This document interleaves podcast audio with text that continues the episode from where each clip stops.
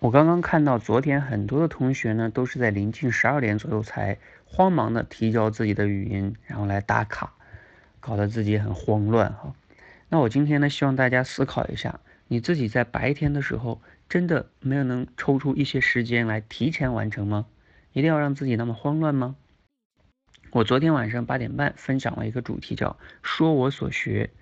其实啊，呃，你白天看了很多的文章啊、新闻啊，对吧？